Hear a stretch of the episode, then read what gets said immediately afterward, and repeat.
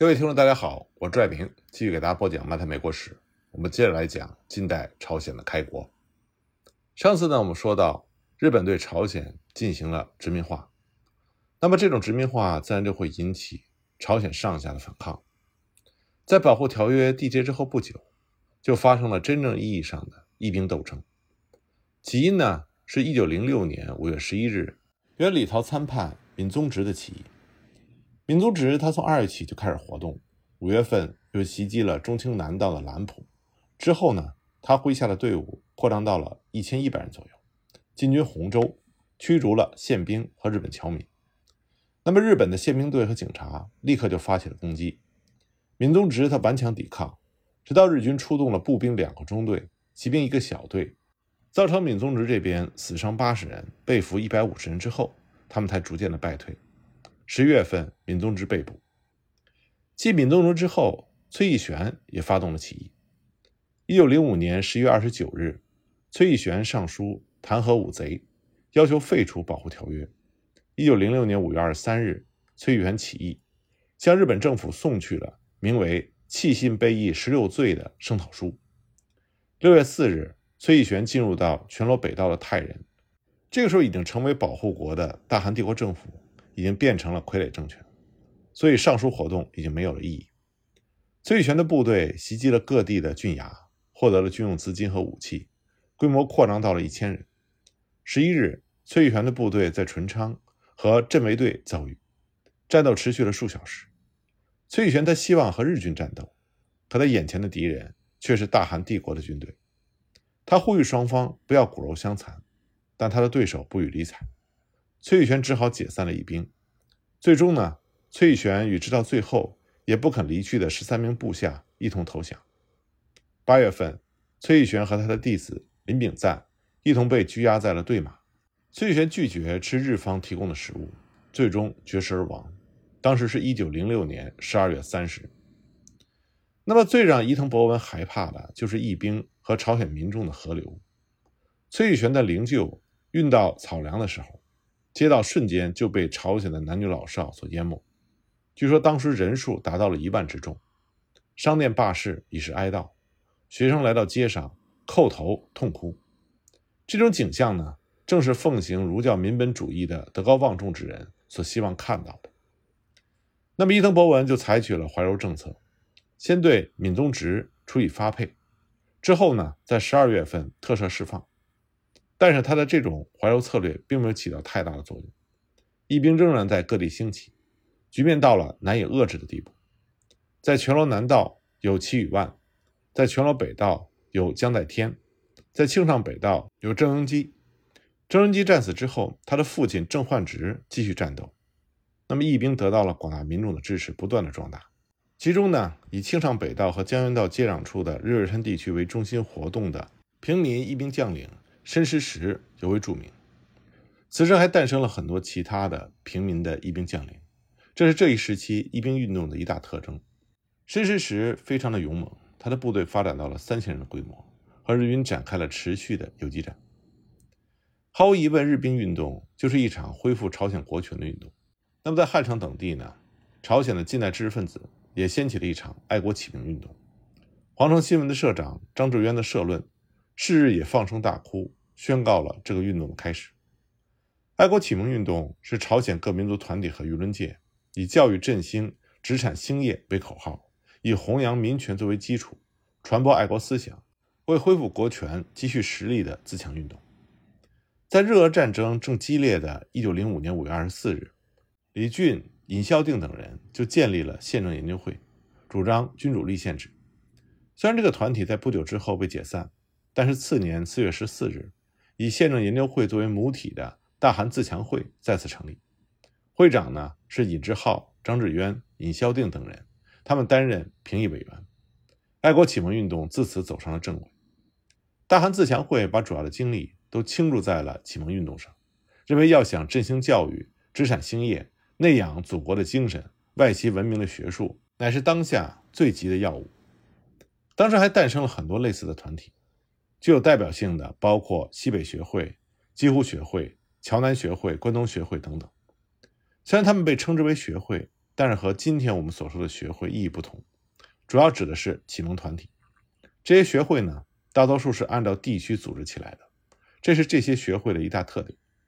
这表明，在朝鲜一个地区会因为民族主义的影响而聚集在一起。但另外一方面呢，这意味着会产生地方主义。另外，朝鲜的留日学生也建立起来了类似的团体，像太极学会、大韩留学生学会等等。另外，朝鲜的各报纸也深入参与到了爱国启蒙运动中，像《皇城新闻》《帝国新闻》《大韩每日申报》这些报纸都具有代表性。统监府在原则上是禁止学会参与政治活动，打压反日的言论，但这些报纸呢？仍然非常谨慎地开展反日言论活动。波，日俄战争时期所制定的军律一直管制着报纸的言论，一直持续到1906年十月。1904年7月18日创刊的《大韩每日申报》，这是由英国人裴瑞担任社长。这个报纸呢，利用治外法权，就成为了反日报纸的领袖。梁启铎担任总务和编辑。1905年8月到1907年末。主笔是由朴英植担任，后来又由从皇城新闻转来的申彩浩担任。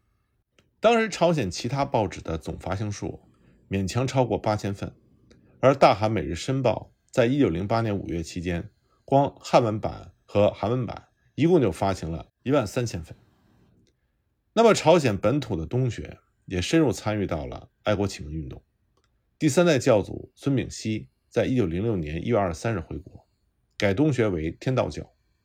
回国之初的孙炳熙原本是和伊金会协同步调，但当他看到批判伊金会为卖国团体的声音一浪高过一浪的时候，他就在九月份将李荣九逐出了宗门，和伊金会断绝了关系。李荣九呢，随即就创立了世天教，东学自此发生了分裂。在义兵猛烈攻击伊金会的时候，天道教被与伊金会混为一谈，而遭受到了重创。天道教呢，通过近代化的教理和传教活动，独自继承了启蒙运动；而伊金会则相信和日本的合并才是朝鲜的生存之道。因此，伊金会在主观上认为自己是爱国启蒙运动中的重要力量，而《国民新报》是伊金会的机关报。而另外一场象征着朝鲜爱国启蒙运动的恢复国权运动，就是国债报偿运动。一九零七年一月三十一日，位于大邱的出版社广门社。他的代表金光纪和徐向敦就号召国民捐款，偿还日本一千三百万日元的贷款，这就是国债报偿运动的开始。这个运动呢，主要是呼吁两千万朝鲜人每人每月捐出二十钱的烟钱，这样一来，只要三个月就能够还清从日本的借款。金光济等人发布的国债报偿去纸书就被刊载在了《皇城新闻》《帝国新闻》等报纸上。国债报偿运动就成为了全民运动。当然，朝鲜人除了捐出烟钱之外，有人还捐出了戒指、贵重金属、饭钱等等。这些捐款呢，由大韩每日申报所成立的国债报偿志愿金综合所统一管理。虽然当局呼吁停止这项运动，但是这项运动一直在持续。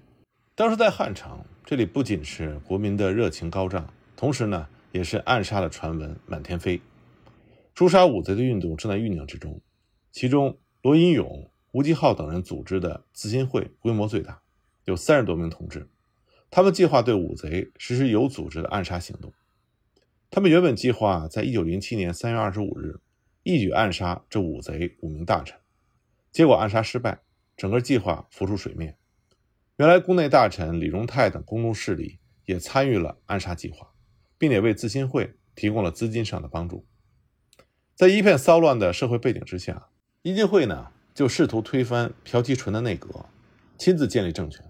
在获得了伊藤博文的准许之后，伊金会在五月二十二日至五十六日就任命了李完用为议政府参政，任命了伊金会的宋秉俊为农商工部大臣，新内阁从此诞生。但是他傀儡的性质比之前有过之而无不及。那么，在义兵运动、国债报偿运动高涨的同时，朝鲜高宗仍然在继续着他的密使外交。伊藤博文为了阻止高宗进行密使外交，他在1906年7月6日就颁发了宫禁令，规定没有警务顾问部的许可证，任何人不得进入皇宫。但即便如此，高宗依然秘密召见了外边的官员。一九零七年六月，荷兰海牙召开了万国和平会议，倡议者呢是俄国的沙皇尼古拉二世。一直对俄国抱有很大期待的朝鲜高宗，他就任命了原议政府的参赞李相齐和李俊、李伟忠三个人为密使出席会议。之所以派密使出席呢，是因为日本从中百般的阻挠，大韩帝国并没有收到正式的邀请函。李俊曾经担任过宪政研究会的副会长，后来又任平理院的检事，曾经参与了国债爆偿运动。六月二十四日，这三个人就到达了海牙，他们要求参加会议。结果没有得到许可。不过，三个人在同时召开的汇集新闻界人士的国际协会上得到了发言的机会。七月八日，擅长英文的李伟忠作为代表发表了慷慨激昂的演说，斥责保护条约无效，控诉日本的不法行径。这次名为《韩国的控诉》的演说和李伟忠的照片一起被刊载在了各国的报纸上。可是，即便如此，密使外交仍然不被列国所接受。十四日。心灰意冷的李俊在病痛中客死他乡，他的死被朝鲜的民间称之为“悲愤而死”。很长时间都有传言说他是自杀。同一时期呢，赫尔伯特也来到欧洲，和三密使合力向常设的仲裁法院提出诉讼，但他们的希望再次成为了泡影。伊藤博文在六月二十九日接到海牙密使活动的消息之后，他非常的愤怒。七月三日，他会见了朝鲜高宗。斥责高宗的行为是阴险的行为，说这是宣战行为，以此来恐吓高宗。紧接着呢，伊藤博文又对总理大臣李完用进行了威胁，要逼迫高宗让位。一进会的宋秉俊也逼迫朝鲜高宗，说他如果不让位，只有三条路可以走：自裁、直接向天皇谢罪，或者是战争。那么讨论持续了数天，最后呢，朝鲜高宗孤立无援，只好同意让位。让位仪式在七月二十日举行。由皇太子李祉继位，视为朝鲜纯宗。听到高宗让位传闻的汉城府民，在十八日晚就出现了不稳的迹象。次日呢，国民决死会成立，全城到处都是弹劾内阁大臣的演说。四十名士兵逃出了侍卫队，和日本警察在中路发生了枪战，死伤了三十多人。一进会的机关报《国民新报》的报社也遭到了袭击。为了镇压这场运动，伊藤博文甚至出动了一个混成旅。高宗让位的二十日，整个汉城处于罢市的状态，数万府民组织集会，烧毁了李完用的府邸。侍卫队的部分士兵袭击了中路的巡查派出所，而平壤也是如此。商人罢市，集会演说，警察遭到民众投掷石块。二十一日，日本宪兵端出了机关枪，严禁集会，而五贼中的李芷荣、李根泽的府邸仍然被烧毁了。虽然出现了种种骚乱，但是伊藤博文仍然果断地采取了下一步的动作。七月二十四日，第三次日韩协约，也被称之为丁未期条约，正式缔结。按照这个协约，日本完全掌握了由统监所领导的内政指导权，法令的制定、行政的施行、官吏的任免，都必须得到统监的同意。日本人可以直接担任大韩帝国的官吏，日本顾问呢，就成为了大韩帝国正式的官员。互换秘密的备忘录，内阁各部都必须配备日本次官，由日本人担任新设的大审院院长和检事总长。控诉院、地方法院也大量的聘用日本人担任审判官和检察官。除了守卫皇宫的一个大队之外，其他大韩帝国的军队全部解散。这就意味着大韩帝国完全丧失了主权，已经没有国家政体。七月三十日，思考缜密的日本。和列强中有可能报复日本的俄国签订了第一次日俄协约，以哈尔滨和长春、吉林之间作为分界线，确认了各自的权益，同时要求俄国不要干涉朝鲜成为日本的保护国。八月一日到九月三日，大韩帝国的军队逐步解散。当时大韩帝国军队的兵力是九千一百七十一人，除了仪仗队之外，剩余的八千四百二十六人全部解散。在军队解散的第一天，汉城就爆发了叛乱。解散工作秘密进行的时候，侍卫队第一联队第一大队队长朴胜焕开枪自杀。得知解散事情的朴胜焕的部下一起返回了武器库，和日军展开了枪战。枪战持续了两个小时，部分战斗直接演变成了白刃战。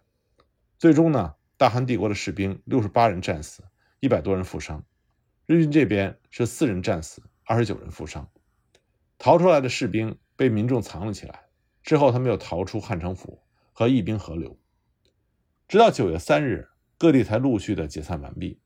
袁州、江华岛、中州等地都发生了叛乱。袁州和江华岛的叛乱规模是最大的。八月六日，以代理大队长金德济、特务政校林肯浩为首的起义军和袁州民众一起与守备队展开了激战。在击退了守备队之后，起义军兵分两路，由金德济率领六百人，林肯号率领一千人，分头开展义兵运动。八月九日，以副校池宏允、严基宇等人为首的六百人在江华岛反叛，杀死了身为义军会会员的郡守，和日军展开了激战。此后呢，这股义军也加入到了义兵运动。军队解散所引发的小规模的战斗在朝鲜各地不断的发生。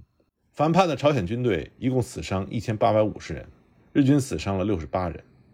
而反叛军队中的大部分人都加入了义兵组织，也有很多士兵领了恩赐金，老老实实的解散，但是转过头来又加入了义兵组织。那么，根据第三次日韩协约。朝鲜政府的各部各局，它的实权都由日本人掌握，废除了顾问警察和李世京警察，日本警官全部成为大韩帝国的警官。一九零九年六月，日本官吏为五千三百七十人，而整个大韩帝国的官吏人数是六千八百三十七人。一九零九年十二月，大韩帝国的日本警察是两千一百三十六人，而大韩帝国本国的警察是三千二百五十二人。伊藤博文认为，日本的政策是让韩国富强，走上独立自卫一途，所以日韩提携才是最佳的选择。东京朝日新闻在一九零七年八月一日刊载了伊藤统监达新闻记者团，在这篇报道中，伊藤博文就提到，他反对吞并大韩帝国，主张自治育成政策。不过，伊藤博文所说的这个政策徒有其名，实际上还是让朝鲜从处于日本。伊藤博文所说的自治育成政策，实际上意味着让朝鲜成为日本专属的排他的领域。而且在这个政策中最本质的一点，就是他虽然主张朝鲜近代化，但实际上却阻碍了朝鲜的民族教育。当时爱国启蒙运动纷纷的设立学校，这是统监府最不希望看到的景象。一九零八年八月二十六日下发的私立学校令，将私立学校置于学部的管理之下。